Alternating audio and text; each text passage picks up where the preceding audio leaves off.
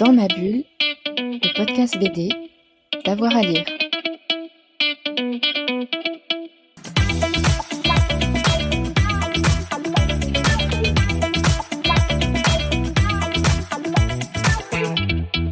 Bonjour à tous et à toutes, bienvenue dans ce nouvel épisode de Dans ma bulle, votre podcast 100% BD avec avoir à lire. Aujourd'hui, je vous propose de découvrir une BD étonnante, Emotatou euh, d'Olivier Luge aux éditions euh, Humaine Science. On est dans un futur pas si lointain où les gens luttent dans de grandes marées humaines chaque jour pour trouver un emploi et un endroit pour dormir. Et on y croise un homme puissant qui met en compétition des clones de lui-même pour lui succéder. On y croise aussi une jeune fille directement connectée au net après euh, plus de 127 opérations menées par son père. J'ai le plaisir de recevoir l'homme derrière l'album, Olivier euh, Luge. Bonjour.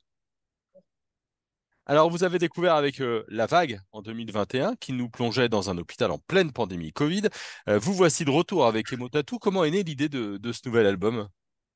C'est une, une, vieille idée sur laquelle je travaillais avant La Vague, en fait. Ça fait depuis à peu près 2007 que je travaille, que je travaille là-dessus. C'est venu de plusieurs choses. Je dois dire que ça s'est concrétisé ces derniers temps quand j'ai vu la tournure que prenait pour nous euh, notre rapport, au, smartphone et euh, à Internet et notre dépendance. Je suis, médecin dictologue, donc c'est un truc qui me, travaille beaucoup, sur lequel je réfléchis pas mal. Et donc, c'est né de ça. Et effectivement, il y a, comme vous l'avez décrit dans votre résumé, il y a beaucoup de portes d'entrée dans cette, euh, histoire. Voilà, c'en est, est, une. Puis les autres se sont agglomérés au fur et à mesure du temps. On sent que vous avez un univers très construit. Alors, il y a des personnages, on, va parler de l'histoire et, et, des personnages, mais parlez-nous de cet univers. C'est un univers où la précarité règne, puisque les CDD ne font que quelques jours quand on trouve du travail. Il faut trouver un endroit pour dormir. Il faut se débattre dans d'immenses foules qui euh, marchent en permanence. C'est une humanité en marche que, que vous nous racontez. Euh, et en même temps, l'accès au web euh, est vraiment très ténu. Hein. Tout le monde cherche quelques brides de, de, réseau. Comment vous nous présenteriez cet univers? Comment vous l'avez eu en, tête? En fait, j'ai juste poussé le curseur un tout petit peu plus loin, mais finalement, on passe notre temps sur nos téléphones à regarder des trucs pour essayer d'améliorer un petit peu nos vies. J'ai juste imaginé que euh, le web dont on devient très dépendant devient de moins en moins fiable, euh, ce qui a l'air d'être de plus en plus vrai avec les histoires d'images euh, générées par des intelligences artificielles actuellement, et, que, et que en fait, on, est en permanence obligé de faire des sauts de puce, d'amélioration de, notre vie, de jour en jour, pour essayer que ça, que ça aille mieux. Et, la dépendance qu'on a, euh, devient euh, de plus en plus, euh, de plus, en plus intense. Et, et, ce que vous décrivez sur la précarité, je me suis juste imaginé à quoi ressemblerait notre monde si, si notre société était essentiellement, comment dire, celle que mes patients en particulier vivraient, à savoir un espèce de monde de SDF en fait. Mmh. avec une certaine, nous, mais, tous mes patients, ils ont des smartphones, hein, même dans la rue. Euh, et j'ai essayé d'imaginer à peu près à quoi ça pourrait, euh, à quoi ça pourrait ressembler. Quoi. Mmh. Mais parce qu'ils sont dépendants euh, au web, comme nous tous. Euh, par contre, ce que vous mettez en, en scène, c'est une addiction généralisée. Le web se fait rare, mais c'est pas grave, tout le monde le cherche. Il n'y a pas de contre-modèle euh, qui émerge sans web. De toute façon, c'est vraiment ce qui se passe. Moi, je le vois bien. Alors, je fais encore une fois, je fais le parallèle avec mes patients, bien mais sûr. quand on est très dépendant à quelque chose et que tout d'un coup, le produit pour lequel euh, de, duquel on est dépendant devient plus rare. Euh, on, on, on, essaye toujours de continuer à en prendre, même si la qualité est euh, catastrophique. Les patients se plaignent tous que la qualité des produits dont ils se servent euh, est absolument nulle. C'était mieux il y a 10 ans, ils le disent comme ça depuis, depuis, ça fait 15 ans que je fais ça. Mais euh, de fait, on voit bien que de toute façon, c'est pas parce que le produit change que ça remet en cause l'addiction. En général, ça, l'aggrave. Voilà. Et, euh, je pense que euh, quand vous regardez vos boîtes mail, enfin je ne sais pas si c'est comme ça pour vous, mais moi quand je regarde mes boîtes mail, euh, un message sur 10 m'est destiné, le reste c'est euh, de la poubelle euh, en permanence ou des messages qui ne qui devraient pas être là. Euh, voilà, on est déjà, et ce n'était pas comme ça à cette, aussi intense il y a 20 ans. Mmh. Trouver des informations sur le web et il faut vérifier, revérifier ou passer par des sites qui sont dédiés à ça. C'était pas comme ça non plus au début du web. Voilà, donc c'est une tendance. Après, j'ai juste poussé le curseur comme euh, on le fait dans les récits de SF et d'anticipation. Et puis vous avez poussé le curseur encore plus loin avec un personnage qui s'appelle Mars, qui est une jeune fille qui, elle, est connectée en, permanence, mais, mais qui a souffert dans son corps. Parce que, j'ai dit le de 127, il me restait, mais je ne sais pas combien d'opérations exactes son père a fait sur elle. Euh, ce, personnage, je, voulais quelqu'un qui vive euh, dans sa chair cette, ce problème de, d'espèce de, déformation du, du, web que, que j'ai appelé le D-stream. Euh, et j'ai imaginé des humains augmentés, donc qui sont connectés euh, en permanence au web. Pour, c'est un peu le, euh, ce qui peut nous être présenté par, par des tenants de la post-humanité. et puis j'ai imaginé qu'est-ce que ça pourrait devenir si effectivement ces gens connectés subissaient la dégradation du web et comment il pourrait, qu'est-ce qui deviendrait. Et il n'en reste qu'une seule. Voilà, c'est cette jeune femme qu'on voit 30 ans plus tard devenir quelqu'un de complètement dépendant, une sorte de cobaye, parce que la, sa seule raison de vivre, enfin pourquoi elle est encore vivante, pourquoi on la maintient en vie, c'est parce que finalement c'est c'est peut-être un modèle de malgré tout dont on peut s'inspirer pour devenir immortel. C'est le but de, de, monsieur. Alors, il n'a pas de, nom, il est symbole. Euh, euh, ce milliardaire qui euh, lui-même a fait cracher le web pour, pour mettre une, une fin à l'emprise des intelligences artificielles qu'elles avaient sur le monde. Et lui-même pensant qu'il était mieux placé que les intelligences artificielles pour, pour diriger le monde, simplement il fallait qu'il reste longtemps et voilà, 100 ans, c'était pas assez, donc il fallait qu'il devienne, euh, immortel. Donc il a plusieurs modèles. Il y a le modèle des clones dont vous avez parlé, qui se dispute sa succession, et puis il y a ce modèle d'humain augmenté dont il, s'inspire de cette pauvre Mars, euh, qui torture à, longueur de page. Mars, c'est presque la nostalgique de ce que chacun et chacune aimerait être, finalement, dans votre album, même si, euh, effectivement, elle souffre dans sa chair, finalement. Il y, a, une, histoire de. Alors, il y a, un, peu, il y a une partie un peu fantastique dans, l'histoire où effectivement il y a.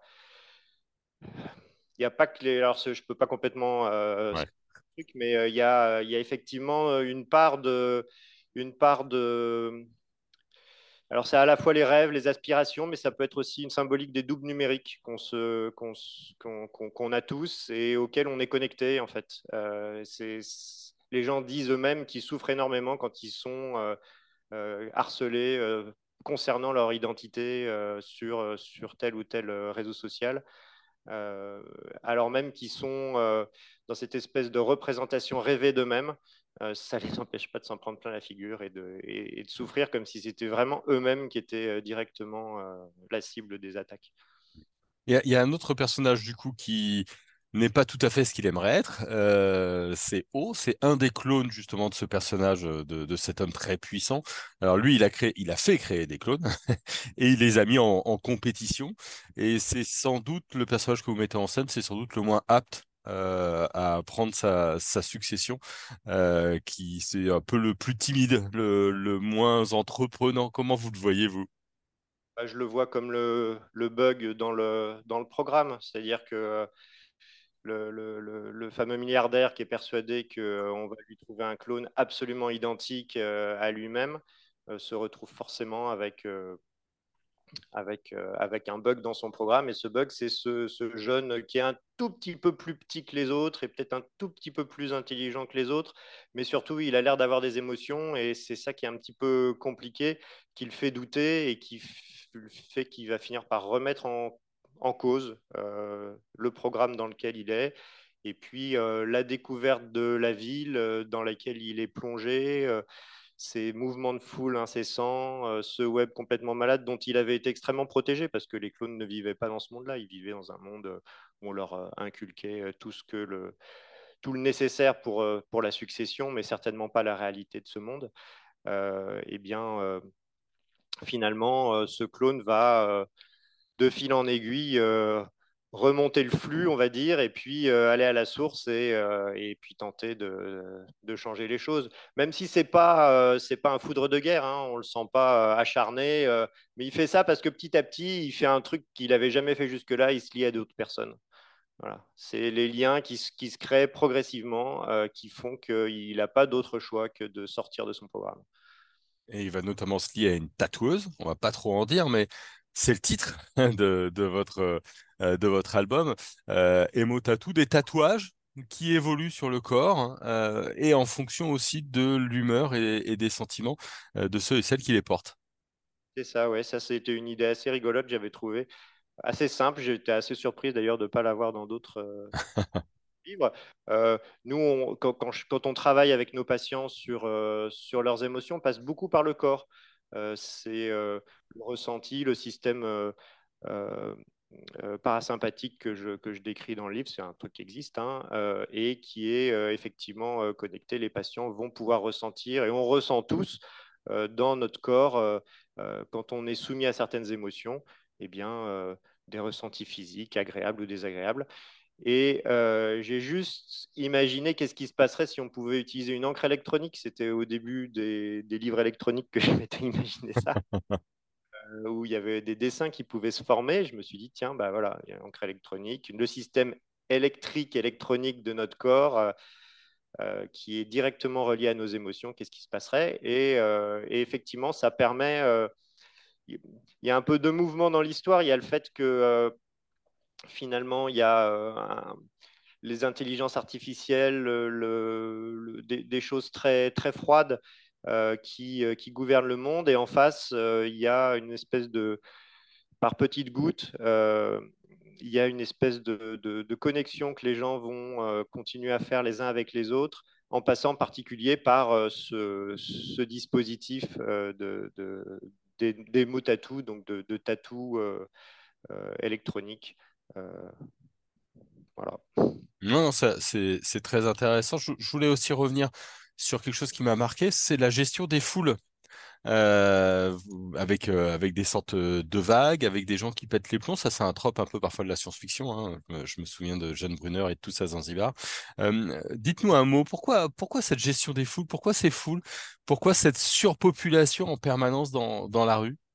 Alors, la surpopulation, elle est, elle est apparente parce que la ville a été, a été beaucoup retravaillée, entre guillemets. Il y a des espèces de comme, la technologie s'est arrêtée à un moment donné euh, de progresser, que tout ce qui était connecté au web au quotidien et qui, euh, comme les voitures, euh, les, énormément d'appareils ne pouvaient plus marcher, ça a fait des espèces de... Il a fait, bien fallu les mettre quelque part, donc il y a énormément de rues qui sont, qui sont plus accessibles. Et de fait, les gens sont dehors en permanence, puisqu'ils sont tout le temps à devoir euh, quitter leur logement, suivre euh, une piste de ce qu'ils pensent avoir pouvoir trouver pour, euh, pour améliorer leur quotidien. Donc, ils sont en permanence sur la route, entre guillemets, donc dans les rues. Et donc, ça crée des espèces de, de cohues et, et, forcément, de temps en temps, il y, a des, il y a des mouvements de foule. Alors là, dans l'histoire, il y a des mouvements de foule particuliers parce que ce sont des mouvements de foule qui échappent à la prédiction, qui échappent au contrôle. Et il y a une partie de l'intrigue euh, qui, repose euh, sur euh, le pourquoi ça ne fonctionne pas, pourquoi ça ne marche pas. Et c'est un des éléments déclencheurs de l'histoire et c'est quelque chose qu'on va suivre, qu'on va suivre effectivement jusqu'au bout. Mais et puis il y avait un côté aussi corporel de, la ville. Je, trouvais que ça, ça représentait, ça représentait la souffrance, euh, voilà, euh, symboliquement de la ville euh, dans, dans, cette histoire. Alors, il y, a il y a donc de la gestion des foules, il y a des tatouages qui changent en fonction des humeurs, il y a du clonage, il y a pas mal de choses, il y a le web. Qu'est-ce que vous aimeriez que les lecteurs et lectrices retiennent une fois la dernière page tournée Eh bien, non, mais le seul truc, alors ça fait, c'est le seul truc que je, que moi, je, qui, qui, me tient à cœur, qui m'a tenu tout le long là, c'est, c'est le, c'est les, les contre-mesures euh, à la connexion euh, permanente dans laquelle, à, laquelle on est, on, est poussé. Euh, fonctionnellement de plus en plus parce que c'est très bien fait, parce que c'est un outil. Je parle même pas d'addiction forcément, mais c'est un outil dont on ne peut pas se passer. Et, et, la connexion aux autres et à soi-même en fait. Euh, c'est l'élément clé qui fait que euh, les personnages vont évoluer, c'est ça qui vont faire qu'ils vont se, se, découvrir eux-mêmes et, se dépasser. Et influer réellement sur, sur l'avenir sur, sur l'avenir du monde. Voilà, donc c'est un petit peu, c'est tout, tout, ce que vous avez décrit, ce sont des véhicules pour ce, cette thématique qui me tenait beaucoup à cœur. Est-ce qu'il y a d'autres projets sur le, sur le feu? Oui, là je travaille sur un space opéra gériatrique. Oh En tout cas, le mélange des deux est, est, rare. De la vraie gériatrie vue par un médecin. Donc ça, ça c'est un projet, c'est en cours, il n'y a pas de date encore de, de publication. Pas de date, il, y a, il, y a... il faut que j'arrive à aller au bout de l'histoire déjà. Hmm. Merci beaucoup Olivier. Hein, on va recommander donc euh, à nos auditeurs et, nos auditrices Emo Tattoo, donc aux éditions euh, Human Science, un album vraiment étonnant et très riche euh, avec beaucoup beaucoup de, thématiques. En tout cas, une des belles découvertes de ces dernières semaines. Nous, on se retrouve très vite pour un, nouveau podcast. Et puis, n'oubliez pas, on en a quasiment 300 maintenant hein, dans le podcast, donc vous pouvez passer du temps à parler de bande dessinée, à écouter la bande dessinée avec nous. Bonne journée à tout le monde et à très vite. Dans ma bulle le podcast BD, d'avoir à lire.